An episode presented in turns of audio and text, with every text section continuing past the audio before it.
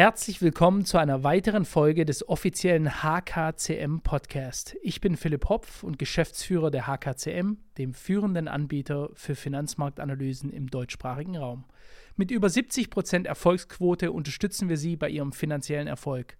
Besuchen Sie uns auf www.hkcmanagement.de und starten Sie jetzt Ihre Reise zur finanziellen Freiheit. In diesem Sinne wünsche ich Ihnen jetzt viel Spaß mit der heutigen Folge. Herzlich willkommen, mein Name ist Philipp Hopf. Das ist ein weiteres Video der HKCM. Heute in einem Interview zu einem sehr, sehr spannenden und brisanten Thema. Es geht um den Konflikt in Nahost, den Gaza-Konflikt. Die Feuerpause ist zu Ende. Es wird wieder massiv gebombt weitere Zerstörung angerichtet, weitere Kämpfe, die stattfinden.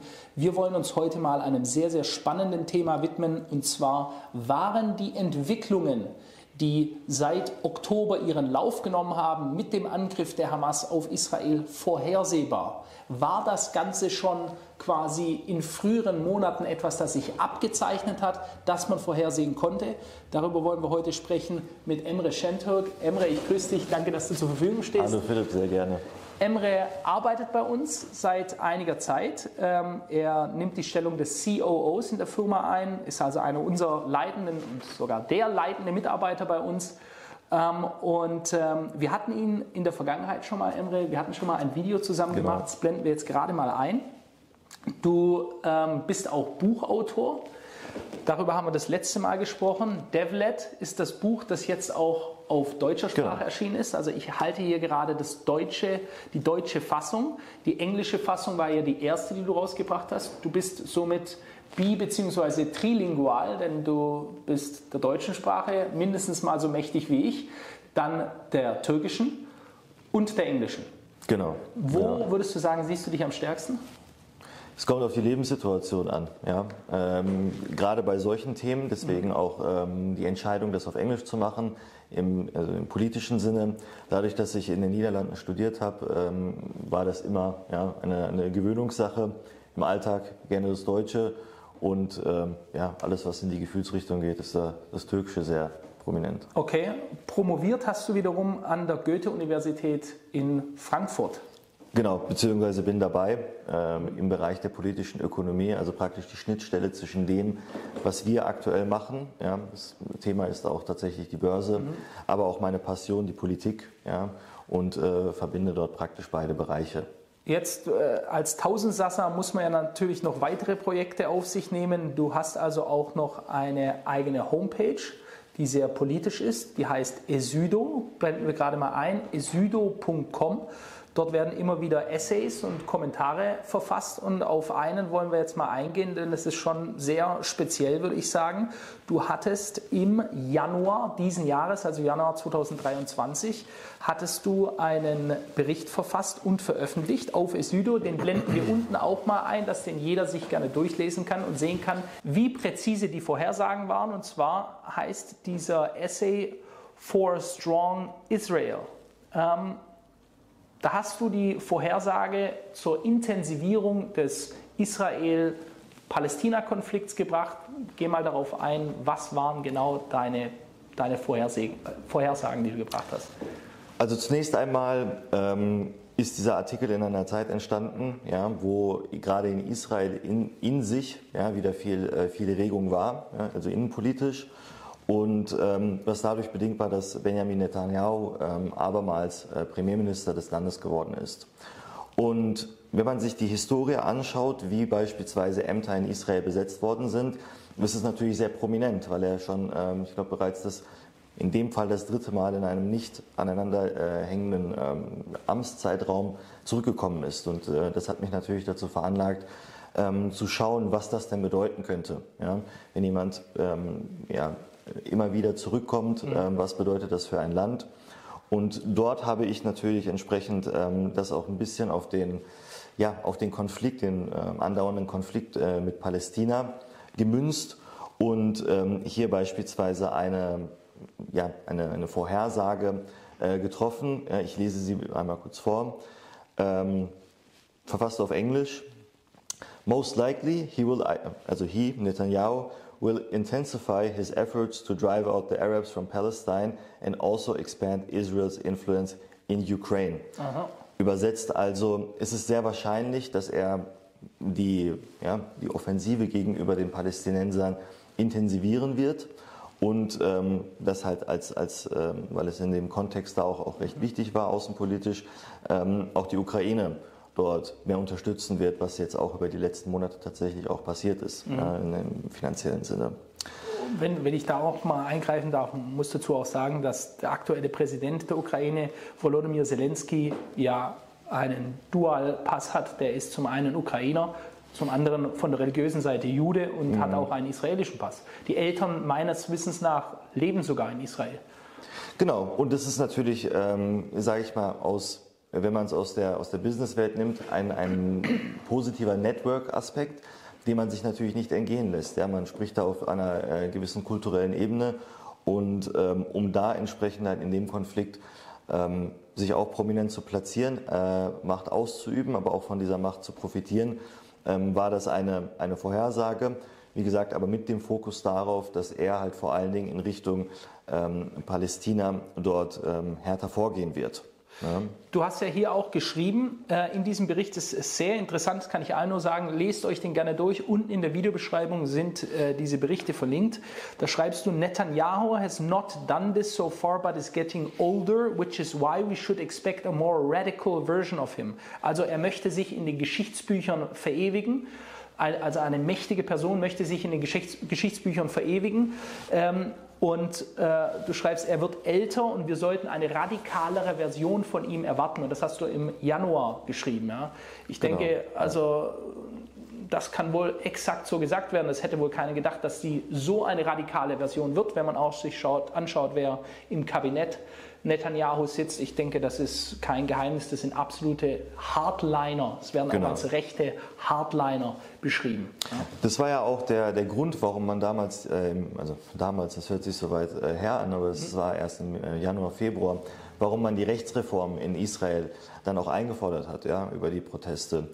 Und ähm, gerade jemand wie Netanyahu, der halt ein sehr breites ähm, ja, ähm, Fähigkeit, eine sehr breite Fähigkeitenpalette hat, jemand, der sehr entwickelt ist, ja, kognitiv, ähm, technisch und auch rhetorisch, ja, der ist ja von den besten Leuten ausgebildet, hat aber schon sehr viel Talent. Der kann zwar sehr gerne für sein Land und für seine Interessen einstehen, aber wenn man irgendwann so weit ist, ja, und wenn man sich einfach so darüber bewusst ist, wo man zwischen all den Politikern rein von den Fähigkeiten steht, dann kann einem das schon ja, im Ego über den Kopf steigen und deswegen, wenn er halt merkt, ja, dass er älter wird, dass man dann nochmal versucht, dass die Ziele ja, auch auf seine Kappe gehen. Die Ziele, die erreicht werden sollen. Genau, die Ziele, die halt ne, im, im, nationalen Interesse dann erreicht werden sollen, okay. dass sie auf seine Kappe gehen. Meine, jetzt hast du da einen weiteren Kommentar geschrieben, auch auf isido.com, und zwar Palestine will not survive. Also ganz klare Aussage, Palästina wird nicht überleben. Nein, wird es auch nicht. Mhm. Ähm, der Grund dafür ist sehr ineinandergreifend und sehr komplex an der Stelle. Der Hauptaspekt ist, dass man natürlich auf materieller Ebene ja, ähm, die Problematik hat, dass man finanziell und militärisch hinterhersteht.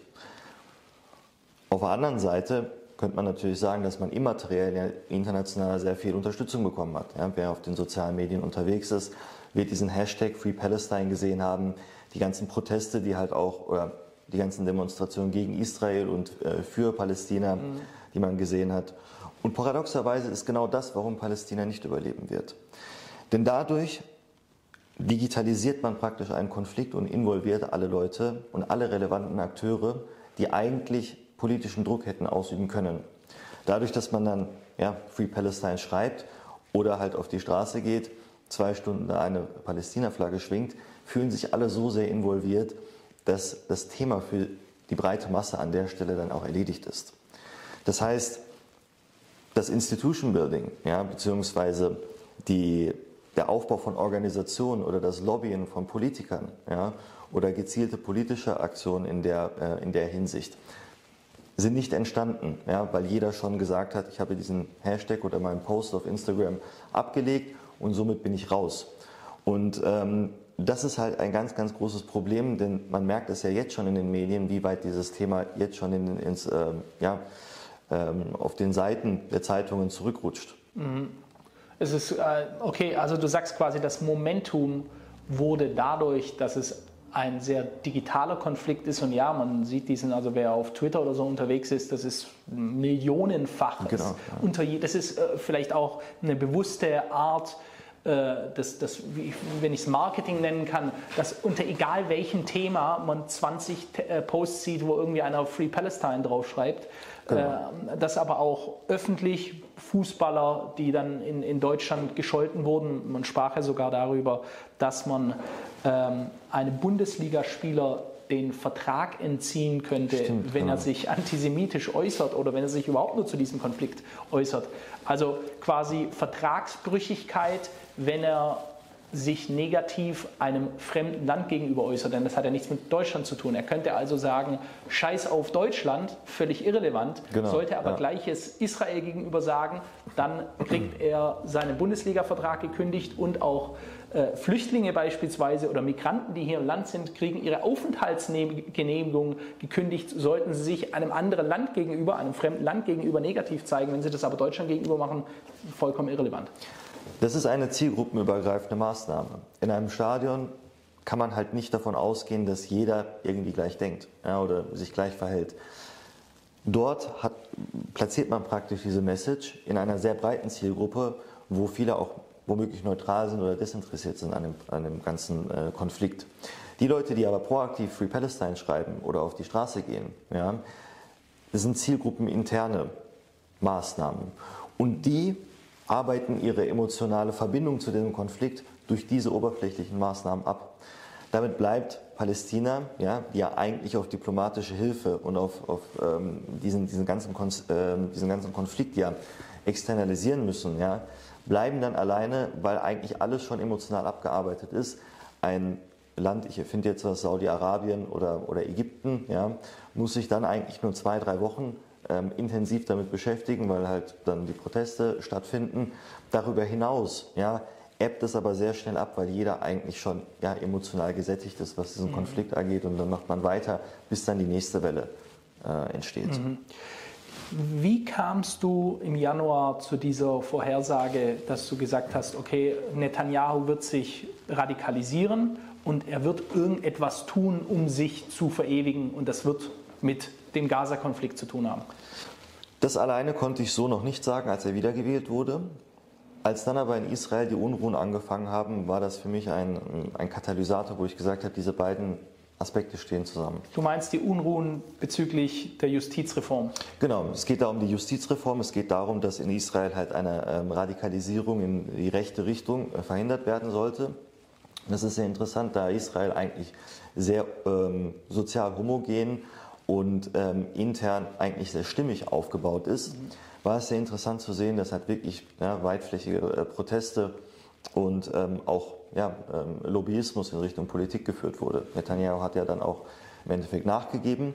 Und wenn man sich dann mal anschaut, wie dort die Zielgruppe aussah, ähm, wird halt sehr schnell klar, dass das Land irgendwo eine gewisse Spaltung erlebt hat. Er, wie du gerade gesagt hast, ja in einer sehr hardliner rechten Richtung, ähm, steht dann auf, einer, auf einmal einer jungen Masse, die sehr liberal ist, die sehr demokratisch orientiert ist, die global und internationalisiert leben möchte, ja, steht diesen entgegen. Und das waren ja halt so großflächige Proteste, dass er tatsächlich dann nochmal am Ende ähm, nachgeben musste. Mhm. Ich meine, wenn du jetzt äh, diese Zielgruppe so beschreibst, dann waren das ja quasi genau diese Art von hippen, eher linken Leuten, wenn man das so sagen könnte, ohne das jetzt wieder in die Schublade zu greifen, aber die sind auf jeden Fall mal nicht dem rechten Lager zu verordnen, nicht dem ultranationalistischen. Mhm. Das waren ja die Leute vom Festival. Genau, also man muss natürlich auch sagen, dass es halt auch eine sehr moderate Mitte gab, mhm. die daran beteiligt war, was die ganze Spaltung natürlich nochmal vorangetrieben hat. Aber prinzipiell wurde es halt von jungen Leuten ähm, vorangetrieben. Und was dann natürlich ähm, an der Stelle interessant war, ist, dass er wirklich schnell versucht hat, auch das, diese ganzen Geschichten aus, der, aus den Medien rauszunehmen. Wir aber dann halt nach acht Monaten gesehen haben, dass genau Leute, die dieser Zielgruppe nahestehen oder teilweise dieser Zielgruppe angehören, ja, die Opfer waren der ersten Attacken der Hamas. Mhm. Das ist natürlich ein, ja, wie soll man sagen, äh, böse Zungen-Aussage ja, an der Stelle. Ähm, aber das Timing ist halt und die Zusammensetzung der, der Akteure ist an der Stelle auch wirklich, also da muss halt schon sehr viel Zufall passieren. Und für jemanden, der so hochentwickelt ist wie Netanyahu, ist es für mich schwierig, da zu glauben, dass, äh, dass diese beiden äh, Themen nicht miteinander zusammenhängen. Mhm. Ja. Also, wenn ich das so richtig verstehe, du insinuierst hier, dass quasi die Leute, das liberale Spektrum, das den Arabern eher neutral bis vielleicht sogar teilweise positiv gegenüber gestimmt war, genau. dann just die Leute gewesen sind, die angegriffen worden sind. Und damit habe ich natürlich aus diesem Lager auch die Unterstützung für beispielsweise eine Zwei-Staaten-Lösung in einem Male ausgelöscht. Vielleicht nicht ganz ausgelöscht, aber für den Moment wurde diese Spaltung über, ähm, ja, äh, überwunden. Denn wenn man jetzt mal überlegt, ähm, es wurde ein Festival angegriffen, ja, wer ist auf Festivals unterwegs, worum geht es da bei Festivals? Es ist ein sehr weltoffenes, ein, ja, ein sehr weltoffenes Event, ja, sage ich mal. Und diese Leute, die dort, ähm, die, äh, die jungen Leute, die dort gestorben sind, ja, die dem ganzen Massaker da zum Opfer gefallen sind, das sind alles Leute, äh, mit dem man sich dann halt, wenn man halt der breiten Mitte, ja, oder sag ich mal dem, ähm, dem liberaleren, ähm, jüngeren Klientel angehört, mit dem man sich identifizieren kann. Mhm. Das gleiche gilt ja auch mit der ähm, Gewalt an Frauen. Ja. Stichwort 7. Oktober, was immer wieder fällt in dem Konflikt. Mit diesen Sachen kann man sich äh, identifizieren. Es berührt einen emotional. Und dadurch, dass man halt so emotional berührt wird, aber eigentlich vor acht Monaten noch dagegen war, überwindet man praktisch diese Spaltung und sagt, die sind ja doch böse. Ja, und so hat dieser Konflikt beziehungsweise hat diese, diese Attacke ja, dazu geführt, dass man erstmal diese innere Spaltung aufgehoben hat, dann aber auch einen Vorwand hatte, ähm, außenpolitische Ziele weiter zu verfolgen. Mhm, mh. Ja, sehr interessant. Ähm, welche Erwartungen hast du, was den weiteren Konflikt angeht? Wir sehen ja alle paar Jahre ähm, ein Aufflammen des Konflikts. Ja. Zuletzt war es jetzt 2021, mhm. das war ja auch nochmal sehr, sehr intensiv. Ähm, ich denke, ähm, es muss dort jetzt erstmal eine Ruhephase eintreten, einfach damit sich die Situation konsolidiert. Israel hat sehr wichtige ähm, territoriale Gewinne erzielt und ähm, die müssen erstmal ja, verteidigt und konsolidiert werden. Die Gebiete müssen aufgebaut werden. Es muss eine gewisse Gewöhnung einsetzen. Ja, also nicht nur in Israel, sondern auch international, dass man ja, äh, diese neue Situation als Status quo auch ansieht. Mhm. Dann hat man nämlich die Basis, um wieder, und ich rede jetzt aus der israelischen Sicht, um weiter ähm, das Ziel zu verfolgen, halt Israel in den, den vorgestellten Grenzen zu einen. Mhm. Das wird in, dem nächsten, in der nächsten Welle wahrscheinlich eher etwas moderater sein, wahrscheinlich auf rechtlicher Basis oder ähm, durch Siedlungsbau etc. Ja. Oder, das wäre die zweite Option, dass Gaza dann komplett eingenommen wird. Und am Ende, und das wird in einigen Jahren dann der Fall sein, und da kommt wieder der Faktor des Alters von Netanyahu ähm, zum Tragen, und das ist das Endziel praktisch, Jerusalem ähm, wirklich voll und ganz ja, Israel dann ähm, zugehörig zu machen.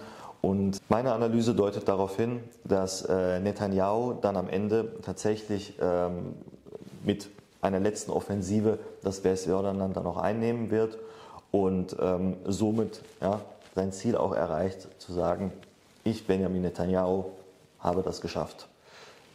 Okay, ich meine, das ist eine sehr interessante Theorie. Es ist bisher eine Theorie, du, du, sprichst also auch ganz klar davon, dass auch das Westjordanland eingenommen wird, wohl wohlgemerkt keine Hamas an der Macht ist. Ja? Das wurde ja immer argumentiert. Äh, wir machen das wegen der Hamas, also ja. wir bekämpfen die Hamas. Im Westjordanland ist die Fatah-Bewegung an der Macht, nicht die Hamas.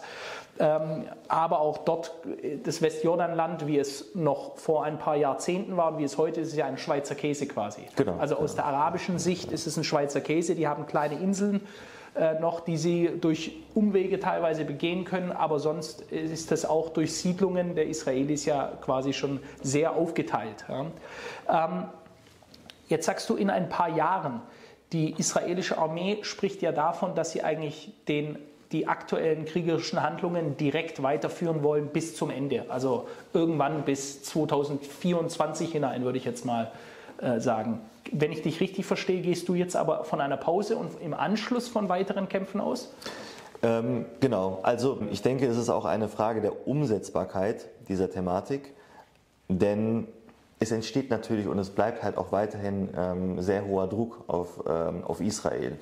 Die UN ähm, fängt jetzt auch an, wirklich äh, aktiver sich da einzumischen. Mhm. Und ähm, auch wenn halt solche Statements da sind, glaube ich eher, dass die dazu gedacht sind, emotional auch Stärke im Land zu, äh, zu, zeigen, dass man halt wirklich mit den Konsequenzen bis zum Ende gehen kann. Es kann natürlich sein, dass man das jetzt erstmal wirklich komplett auf Gaza münzt und dann Gaza sozusagen ähm, erstmal komplett einnimmt ja, und dass man diese, diese spätere Offensive dann nochmal weiter nach hinten rausschieben kann. Spätere Offensive wäre Westjordanland. Westjordanland, okay. genau. Allerdings ähm, denke ich, dass auch in der aktuellen Situation dem Druck erstmal nicht standgehalten werden kann und ähm, ja, dass, äh, dass man erstmal diese Situation mal abwartet. Okay, also um, um das vielleicht für die Zuhörer hier auch klar zu machen, also deine Vorhersagen, das nichts anderes ist es ja, sind, dass äh, wahrscheinlich jetzt der Gaza-Konflikt auf den Gaza-Konflikt beschränkt sein könnte. Man hat ja jetzt schon Bestrebungen, in den Süden runterzugehen. Genau. Ich denke, das Problem sind die Menschen einfach. Das sind ja immer noch Menschenmassen und es ist halt schwierig, wenn man im Norden gesehen hat, dass da manche Stadtteile aussehen wie Berlin oder Dresden 1945. Die sind dem Erdboden gleichgemacht. Äh, wenn man das Gleiche mit dem Süden auch noch macht, wo sollen die Leute noch wohnen? Wo sollen die hingehen? wohin sollen sie flüchten? Die könnten ja, wenn man sie jetzt in den Norden wieder hochbringt, nur zu Ruinen gehen. Da gibt es ja keine bestehenden Strukturen mehr. Ähm, das heißt also, irgendwie müssen sie versuchen, jetzt in den voll mit Menschen voll besetzten Süden, äh, wo ganz viele Flüchtlingscamps sind und sich natürlich darunter auch mit Sicherheit äh, Hamas-Kämpfer befinden, ähm, und dann sagst du, in ein paar Jahren wahrscheinlich fokussiert man sich auf das Westjordanland, um dem Ziel, ein Groß-Israel quasi dann näher zu kommen. Genau. Diese Situation ist natürlich verheerend, ja, aber man darf sich da auch nichts vormachen. Also in der, in der israelischen Politik, und ich sage bewusst in der israelischen Politik, ja, denn wir reden da wirklich von, von Leuten, und das haben wir auch im Januar gesehen, die werden nicht von allen unterstützt. So ist es einfach. Ja. Aber diese Leute, für die sind solche Gedanken, wie du, die, wie du sie jetzt angebracht hast, irrelevant. Wo sollen die Leute hin? Das fragt sich kein Netanyahu. Das tut er einfach nicht. Und so gibt er dieses Problem wieder an die, an die Palästinenser zurück. Das einzige Problem, was er dadurch hat, ist die Reputation oder ja, die diplomatischen ähm, Fallstricke, die dann damit äh, zusammenhängen. Aber als wirkliches Problem ist das nicht auf seiner Agenda. Mhm. Welche Lösungsansätze siehst du denn jetzt äh, für diesen Konflikt?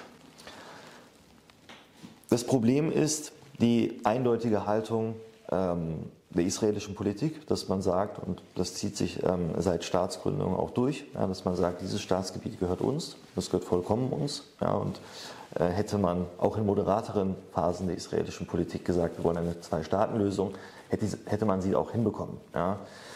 Wenn ich da kurz eingreifen darf, die Israelis würden anders argumentieren. Die sagen, wir haben die Zwei-Staaten-Lösung mehrmals angeboten. Diese wurde von der palästinensischen Seite, PLO damals unter Arafat, äh, abgelehnt.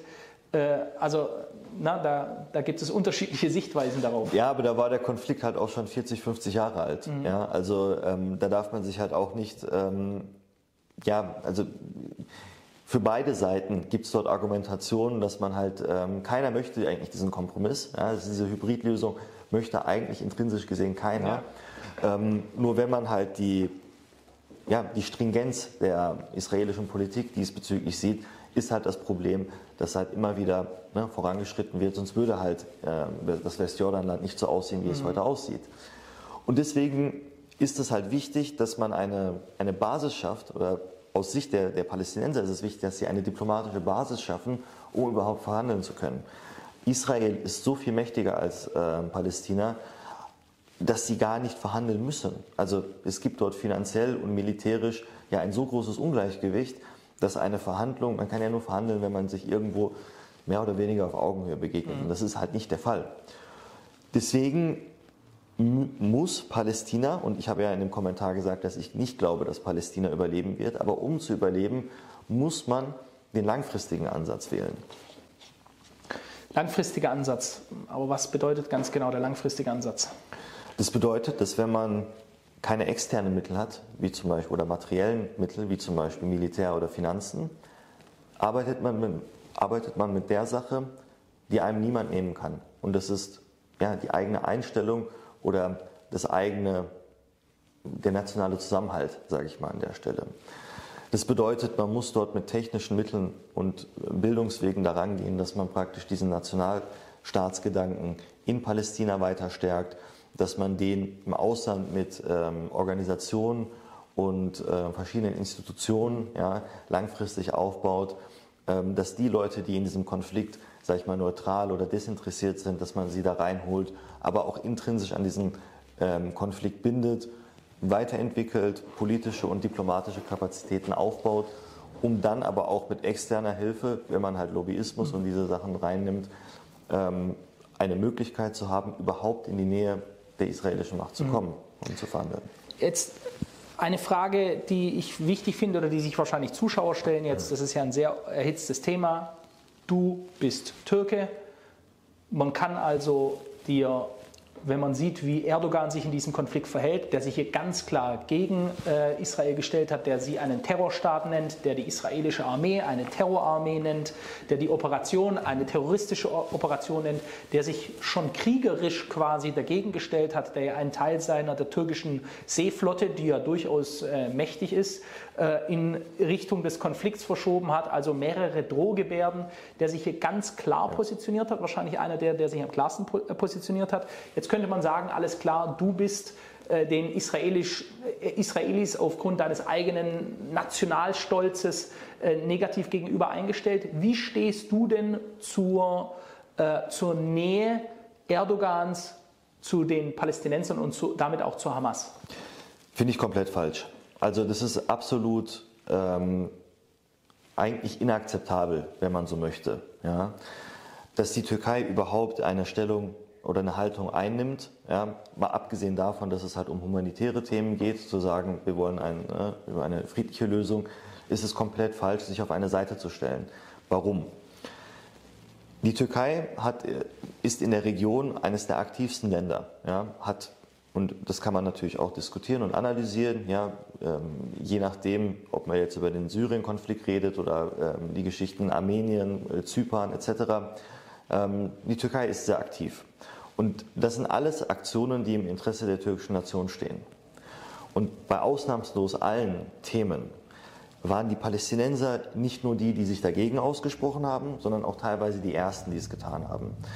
Sprich, die Vertreter der Palästinenser, äh, der, der Palästinenser haben bei dem Thema Zypern zum Beispiel ganz klar gesagt, wir sind nicht auf der Seite der Türkei, wir stellen uns dagegen.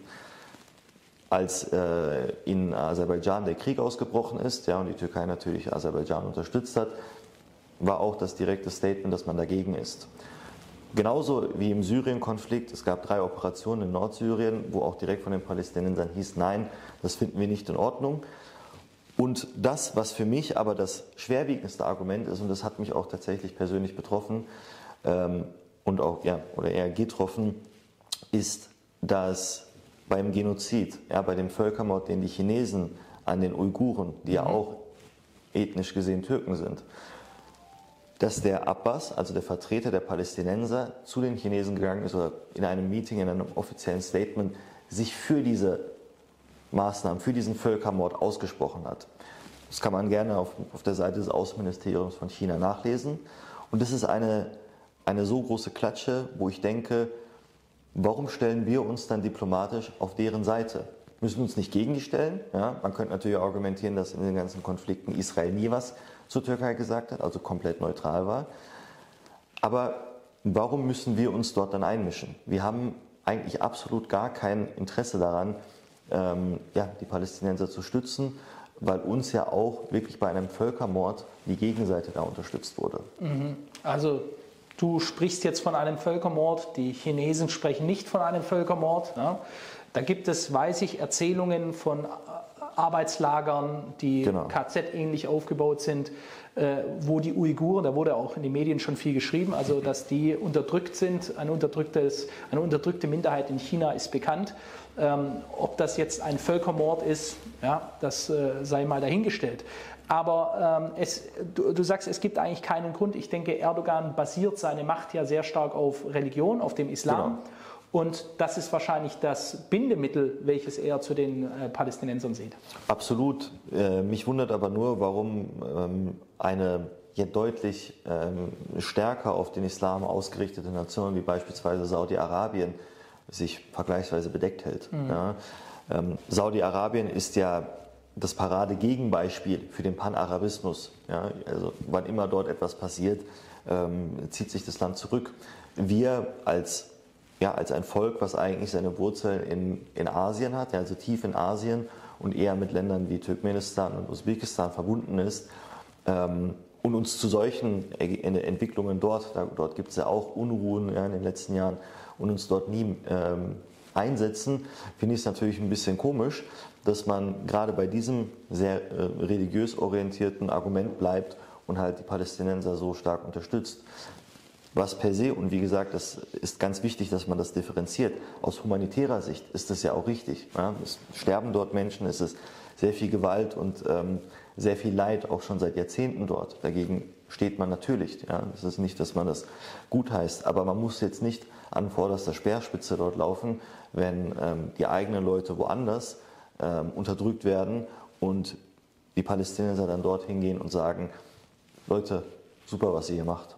Mhm während sich Erdogan dann quasi ganz klar ähm, ja, feindselig, das kann man schon sagen. Er ja, hat ja die Hamas absolut, auch als klar. Freiheitskämpfer bezeichnet und nicht als terroristische Organisation. Gut, ja, das macht man gerne mit Terrororganisationen, die einem ja. ja. Also du siehst die Hamas als Terrororganisation an?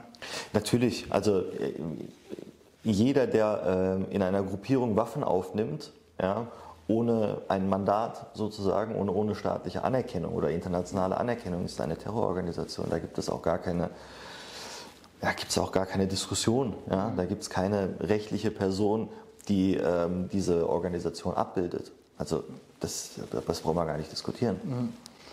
Okay, sehr, sehr spannend. Ähm, Emre, für die Leute, die ähm, jetzt interessiert daran sind, was du machst, grundsätzlich ist es ja auch ein sehr politisches Buch geworden. Ähm, hast du gesagt, du kannst hier noch was rausgeben? Genau, ähm, 20 Versionen der, des englischen Originals haben wir noch. Ja? Das, was du da gerade zeigst, ist mhm. ja die, ähm, die deutsche Fassung, ähm, die wir auch verlinkt haben. Aber 20 äh, Bücher haben wir auf Englisch für alle, die es interessiert ähm, und dieses Video kommentieren mit dem Grund, warum sie es interessiert, äh, verlosen wir. Und ähm, ja, dann hoffe ich, dass sich ähm, da Interesse zeigt und ähm, Sie dann auch viel Spaß beim Lesen haben. Ja, und äh, ich kann es nur mal weitergeben. Besucht gerne Emres Seite esydo.com. Wir blenden das auch nochmal ein. Da erscheinen regelmäßig sehr, sehr interessante politische Essays. Wer sich eben dafür interessiert, das Ganze auf einem gewissen höheren Niveau auch zu lesen, wer natürlich auch der englischen Sprache mächtig ist, denn es ist alles in Englisch verfasst. Genau, ja. Ja. Also sehr spannendes Thema heute. Schreibt das gerne mal rein. Wie seht ihr den Nahostkonflikt und seht ihr noch eine Zukunft? Zukunft für den Gazastreifen? Also seht ihr das so, dass das in Zukunft wieder aufgebaut wird und die Leute dort wieder leben werden? Oder ist es wirklich so, wie Emre hier orakelt, könnte man sagen, dass es dafür keine Zukunft mehr gibt und dass äh, die Israelis das irgendwann einnehmen werden? Ich danke dir ganz herzlich für deine Expertise. Vielen lieben Dank.